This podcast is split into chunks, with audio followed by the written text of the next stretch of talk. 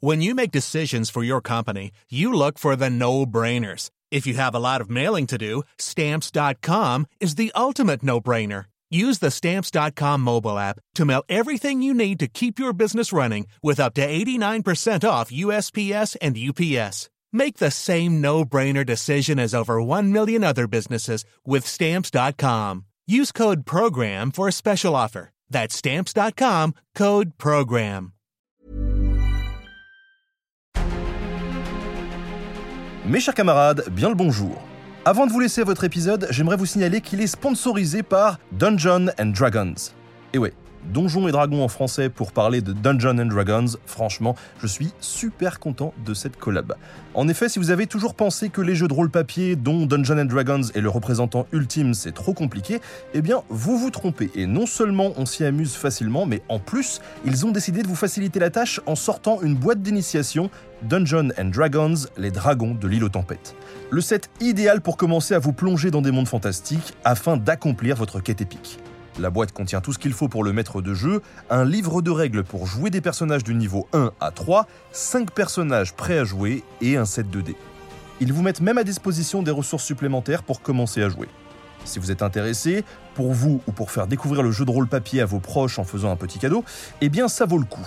Et si vous n'avez rien compris à ce qu'est Dungeons Dragons, ça tombe bien, l'épisode qui suit est consacré à ce monument et je suis très content de pouvoir vous en toucher deux mots. Bonne écoute à tous.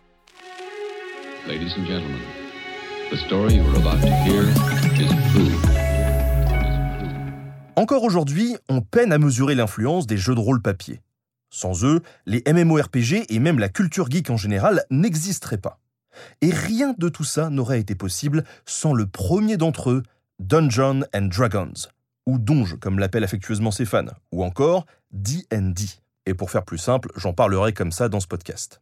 Ce jeu va poser non seulement les bases d'un nouveau médium, mais aussi redéfinir la fantaisie et plus largement notre imaginaire contemporain.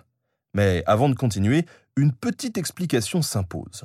Parce qu'après tout, c'est quoi un jeu de rôle papier? Le jeu de rôle, c'est d'abord une création collective. Les joueurs et les joueuses, incarnant chacun un personnage, interagissent avec une histoire se déroulant dans un monde imaginaire, mise en scène par la meneuse ou le meneur de jeu. Cet univers a très souvent un cadre médiéval et merveilleux, comme c'est le cas pour D&D. À l'origine, le jeu de rôle s'inscrit donc dans la longue tradition du médiévalisme. Et le médiévalisme, c'est la représentation du Moyen Âge. Cette fascination qu'exerce depuis le XVIIIe siècle le Moyen Âge fantasmé sur l'Occident moderne. Car depuis le début de la révolution industrielle, nous aimons nous plonger le temps d'une histoire dans des mondes merveilleux. Et ces mondes prennent souvent la forme d'un monde féodal. C'est vrai pour les enfants qui lisent un conte avec des châteaux et des chevaliers, mais c'est vrai aussi pour les centaines de millions de lecteurs de Tolkien. Mais au premier coup d'œil, l'histoire de D&D ne semble pas vraiment liée à l'univers de contes. C'est plutôt dans le milieu du wargame, des jeux simulant des guerres modernes, qu'est conçu le premier des jeux de rôle. Les wargames apparaissent en Europe. D'abord dans les cercles militaires comme outil de formation des officiers, comme en Allemagne avec le Kriegspiel. Dès le 19e siècle, on assiste aussi à des tentatives de commercialisation auprès du grand public de ces jeux, mais celles-ci connaissent un brutal déclin avec les deux guerres mondiales.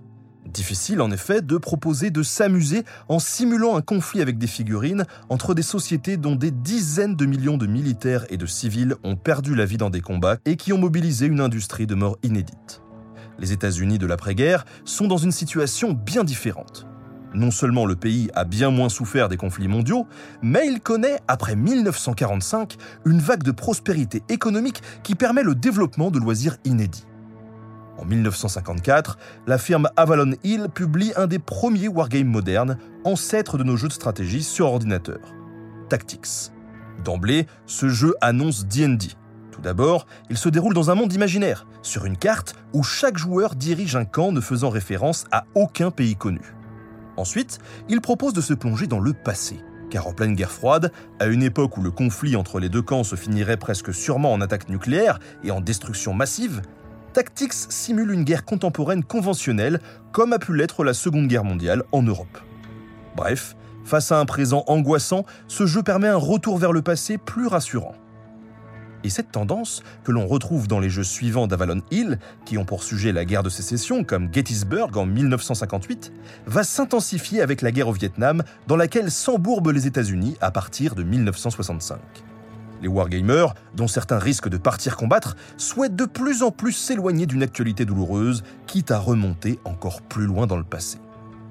En 1970, la Castle and Crusade Society, la Société des Châteaux et des Croisades, voit ainsi le jour, notamment sous l'impulsion de Gary Gygax, un wargamer vivant dans l'État du Wisconsin. Celui-ci produit en 1971 avec Jeff Perren Chainmail, Côte de Maille en anglais un jeu simulant des conflits médiévaux avec des figurines qui comprend deux éléments importants et novateurs.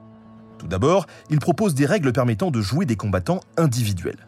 Il s'agit là d'une nouvelle prise de distance avec la guerre contemporaine, dans laquelle, perdu au milieu d'armées gigantesques et subissant le feu d'armes de destruction massive, le soldat meurt anonymement.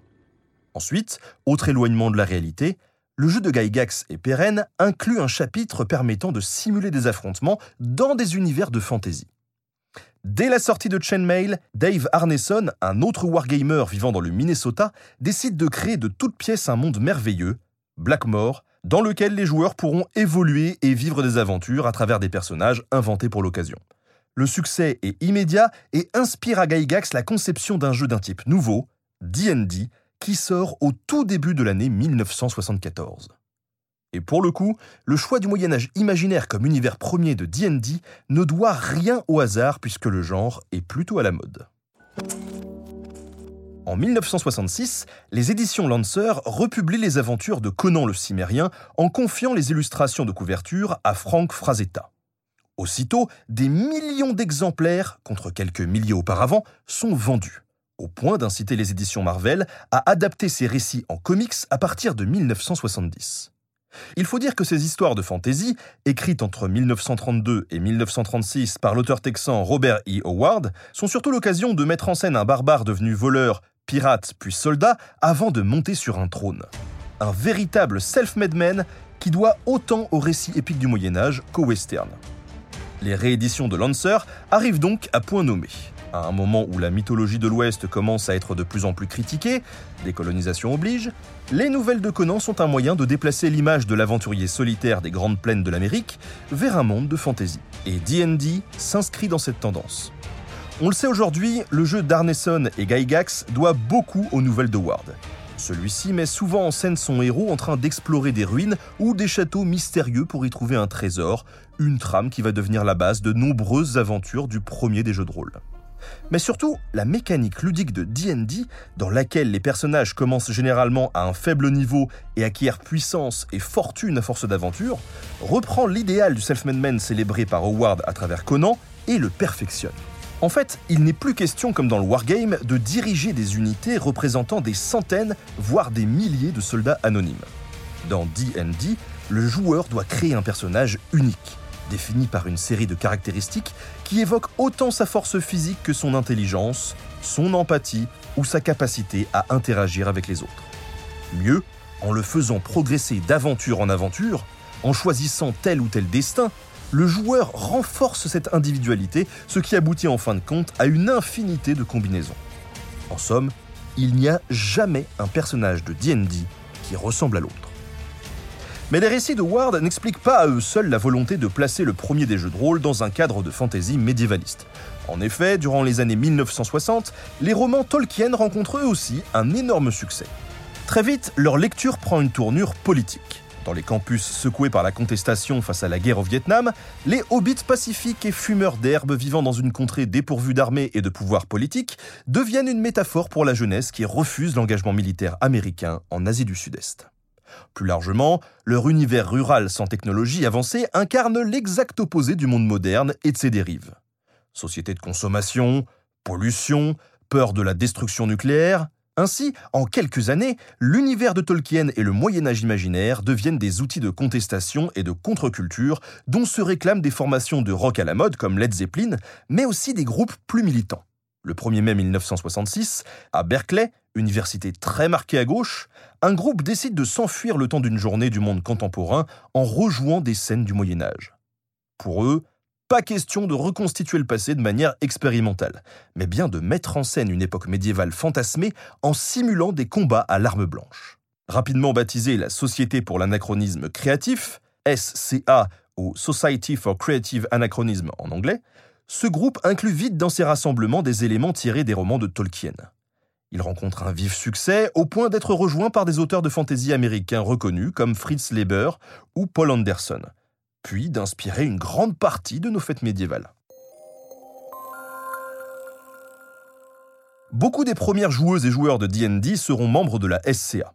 Pour eux, les parties du premier des jeux de rôle sont un prolongement des événements organisés par la société.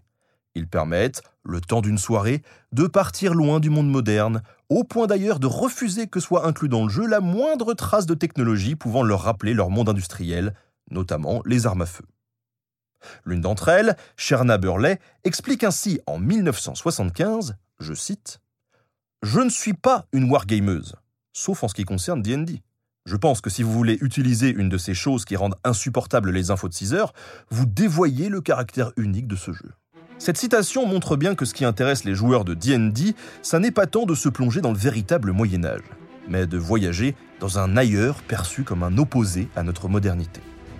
Voilà pourquoi, très rapidement, les mondes imaginaires créés pour D&D en viennent à mélanger, sans souci de cohérence historique, nombre de civilisations pré-industrielles. Et ça, ça n'a absolument rien de nouveau. Sur le continent fictif où évoluait son héros Conan, Howard faisait coexister des nations renvoyant à l'Europe féodale ou à l'Égypte des pharaons. Mais D&D va pousser la logique encore plus loin. Dans le monde de Mystara, créé dans les années 1980, on croise ainsi des Amérindiens des Grandes Plaines dans les clans Atruagin, des pirates du XVIIIe siècle dans les guildes de Minrosad, des Grecs antiques de l'empire de Siatis, des chevaliers du XIIIe siècle du Grand-Duché de Karamékos, sans oublier, évidemment, des Vikings. Et oui, parce que pas d'univers de fantasy sans vikings, tout le monde sait ça. Un décor de jeu aussi vaste multiplie les possibilités d'évasion. Explorer l'univers de Mystara permet non seulement de voyager dans un monde où les Amérindiens, du moins une vision très idéalisée d'eux, n'ont jamais été détruits par la modernité coloniale, mais d'en incarner un soi-même. Créer son propre personnage évoluant dans un univers de fantasy peut en effet être vécu comme un exercice de liberté, et même pour certains, une forme de révolte individuelle contre l'état du monde contemporain. Mais c'est aussi, dans D&D, un acte collectif. Dès les années 1970, les commentateurs notent qu'une des originalités du jeu réside dans le fait que les joueuses et les joueurs coopèrent pour s'opposer ensemble au monde imaginaire contrôlé par le meneur. Il faut sans doute voir là-dedans une influence de Tolkien. Comme des membres de la communauté de l'anneau qui explorent la Moria, le groupe typique de joueurs de D&D incarne des héros positifs luttant contre des monstres maléfiques qu'anime le meneur de jeu. Ce style de jeu correspond aussi à nos sociétés démocratiques contemporaines, où la parole de chaque individu est valorisée et où les décisions touchant à la collectivité sont, dans l'idéal, prises en commun. Ainsi, une partie de jeu de rôle typique inclut souvent des phases de discussion entre les joueuses et les joueurs afin de décider de la marche à suivre ou de la route à prendre, voire de la manière dont le butin capturé dans un donjon doit être réparti. D'ailleurs, au fil des éditions, on en est aujourd'hui à la cinquième, D&D s'est peu à peu éloigné du wargame et a allégé ses mécaniques de jeu pour laisser de plus en plus de place à l'interprétation du personnage par les joueurs, ce qu'on appelle le role-playing. Et il fait aussi la part belle à la création d'intrigues et d'univers, c'est ce qu'on appelle le storytelling.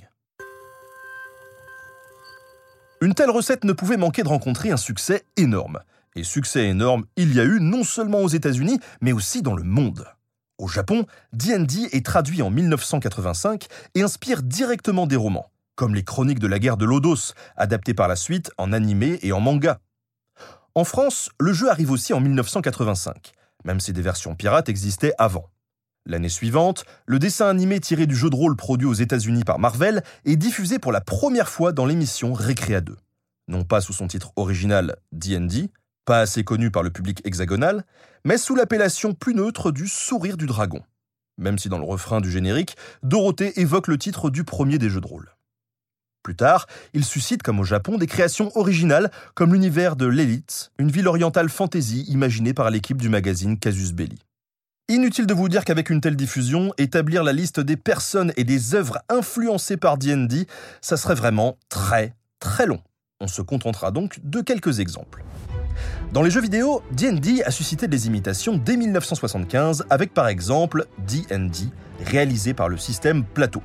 Puis Akalabet, World of Doom en 1979 de Richard Garriott, qui lance la série Ultima qui influence par la suite presque tous les MMORPG de fantasy. Le roman Ready Player One en 2011 d'Ernest Klein rend d'ailleurs hommage à cette filiation. Les héros de son monde virtuel situé dans le futur doivent en effet combattre des monstres dans un souterrain directement inspiré d'une des premières aventures officielles de D&D, La Tombe des Horreurs, écrite en 1975 par Guy Gax lui-même. Plus proche du public hexagonal, les scènes de Camelot d'Alexandre Astier où l'on voit des chevaliers explorer des souterrains et combattre des monstres pour chercher des trésors sont évidemment des clins d'œil très appuyés au premier des jeux de rôle. On ne parle même pas des très nombreuses séries où l'on voit des gens en train de jouer à D&D comme Stranger Things, mais aussi Buffy, Community ou Big Bang Theory. Mais si D&D connaît un tel succès, ça n'a pourtant pas été sans rencontrer quelques soucis en route. Le jeu va même être la cible de polémiques assez violentes au début des années 1980. On accuse alors pêle-mêle ses joueurs de ne plus faire la différence entre leur monde imaginaire et la réalité, de développer des pulsions suicidaires, voire d'être des satanistes. Ça fait peur, hein? Ces calomnies doivent être comprises dans le contexte des années Reagan et d'une poussée des courants ultra-conservateurs et chrétiens fondamentalistes aux États-Unis. Pour eux, s'attaquer à D&D, mais aussi au rock, notamment au metal, c'est prendre une forme de revanche sur la contre-culture et la vague de contestation des années 1960. On assiste alors à une répétition des tentatives de censure qui ont ciblé durant les années 1950 les comics de super-héros en plein macartisme comme Wonder Woman. Et bien évidemment, ça ne va pas marcher. Au contraire, cela va souder les joueurs entre eux et rendre D&D encore plus populaire. Passé le cap des années 1990, le jeu attire de plus en plus de participants, surtout qu'il a su s'adapter et s'ouvrir à des publics différents. Et là encore, il y a une évolution. En effet, il faut bien l'avouer, issu des jeux simulant des guerres et créés dans des banlieues de la classe moyenne blanche américaine, D&D a d'abord été un passe-temps très masculin. Les règles, qui paraissent compliquées de prime abord, semblaient le réserver à des premiers de la classe solitaire, des nerds, ou ce que l'on appellera plus tard des geeks. Et cette image prévaut encore dans les premières saisons de la série Big Bang Theory, notamment lorsque Sheldon explique que D&D serait en danger si les hommes célibataires arrêtaient d'y jouer. D'ailleurs, au début de la sitcom, seuls des personnages masculins jouent à Dungeons Dragons. Mais les choses évoluent et les personnages féminins de The Big Bang Theory se mettent aussi à participer. Une transformation qui fait écho à ce qui se passe alors dans la réalité. Le jeu change et son public avec lui. Alors que dans les premières éditions, les illustrations présentant des personnages étaient presque exclusivement des personnages masculins occidentaux ou des femmes pulpeuses, les images de la dernière édition du livre de base dépeignent des héroïnes et des héros de toute origine qui combattent ensemble, côte à côte. Quoi de plus normal pour un jeu qui, en fin de compte, permet de créer un monde comme on aimerait que soit le nôtre et de vivre, le temps d'une soirée, une petite utopie magique loin de nos problèmes quotidiens. D&D va souffler ses 50 bougies. Depuis son invention en 1974, on l'a vu, il s'est diffusé sur une bonne partie du globe. Il a beaucoup évolué et s'est transformé avec le temps, passant d'un wargame à un jeu beaucoup plus axé sur le storytelling sur la cinquième édition. On le retrouve aujourd'hui partout, y compris dans des émissions très cool comme La Bonne Auberge sur Twitch et YouTube. Ou encore l'émission Table Quest d'AlphaCast, avec notamment le final au Grand Rex qui montre la volonté de se développer sur un marché français. On a même un film de cinéma qui est prévu pour mars 2023 dans le prochain demi-siècle, on peut imaginer qu'il s'impose dans les pays émergents et suscite là-bas, comme au Japon ou en France, des adaptations influencées par la mythologie locale. Et je sais pas vous, mais moi, un univers de fantasy inspiré par les récits épiques hindous ou les légendes Maasai, eh ben ça me fait rêver. D'ailleurs, on prévient dans l'oreillette que cet été, D&D sort un supplément en anglais appelé Journey Through the Radiant Citadel. On attend avec impatience sa traduction dans la langue de Molière, car cet ouvrage, écrit par des auteurs et des autrices d'origine afro-américaine, asiatique ou latino-américaine, va mettre en scène des aventures se déroulant dans des lieux renvoyant par exemple à l'expérience des Noirs dans le sud des États-Unis, version fantasy gothique, mais aussi à la Thaïlande ou au Mexique du Dia de los Muertos. Au cœur de cet ouvrage, une ville, la citadelle radiante, où toutes les communautés vivent en paix. Un havre de tranquillité pour les joueurs et pour les joueuses. Comme dans les années 1970, D&D sert donc encore une fois de refuge et d'utopie, non plus seulement contre la guerre et contre la pollution, mais aussi face à un monde où le racisme et l'intolérance se diffusent à nouveau. Voilà, c'est la fin de cet épisode préparé avec William Blanc et en partenariat direct avec Dungeons Dragons qui vous propose de découvrir le jeu de manière très simple et très accessible avec une boîte d'initiation Dungeons Dragons, les dragons de l'île aux tempêtes. Si vous n'avez jamais joué à un jeu de rôle papier, c'est vraiment le kit idéal pour commencer. Il y a absolument tout ce qu'il faut pour vous faciliter la tâche et croyez-moi, si vous sautez le pas, c'est des soirées de folie qui peuvent s'ouvrir à vous et à vos proches parce que vous allez pouvoir trouver des trésors, combattre des monstres et vous faire des bonnes bouffes en célébrant vos quêtes accomplies. Il n'y a pas d'âge, tout le monde peut jouer et s'amuser, vivre sa meilleure vie dans la peau d'un héros, et l'univers de Dungeons Dragons est déjà installé depuis très longtemps, alors si ça vous plaît, vous avez pas mal de contenu que vous pourrez explorer derrière. Je vous rappelle quand même le contenu du pack, il y a tout ce qu'il faut pour le maître de jeu, un carnet de règles pour jouer des persos du niveau 1 à 3, 5 personnages prêts à jouer avec leur feuille de personnage, ce qui vous permettra de passer la première étape du jeu du rôle papier, créer son perso. Et enfin, un set 2D, parce que c'est absolument indispensable d'avoir des dés quand on joue à Dungeons Dragons. D'ailleurs, si ça vous plaît, vous devriez assez rapidement avoir une jolie collection de dés chez vous, hein, je vous préviens. Tout ça est disponible dès maintenant et vous avez même des ressources en ligne supplémentaires pour aider les nouveaux joueurs qui sont à disposition.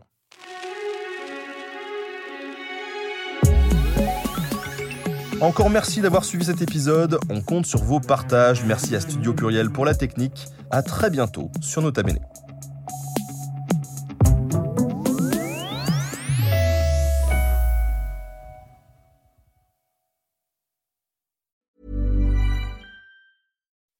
When you make decisions for your company, you look for the no-brainers. If you have a lot of mailing to do, stamps.com is the ultimate no-brainer. Use the stamps.com mobile app to mail everything you need to keep your business running with up to 89% off USPS and UPS. Make the same no-brainer decision as over 1 million other businesses with stamps.com. Use code PROGRAM for a special offer. That's stamps.com, code PROGRAM.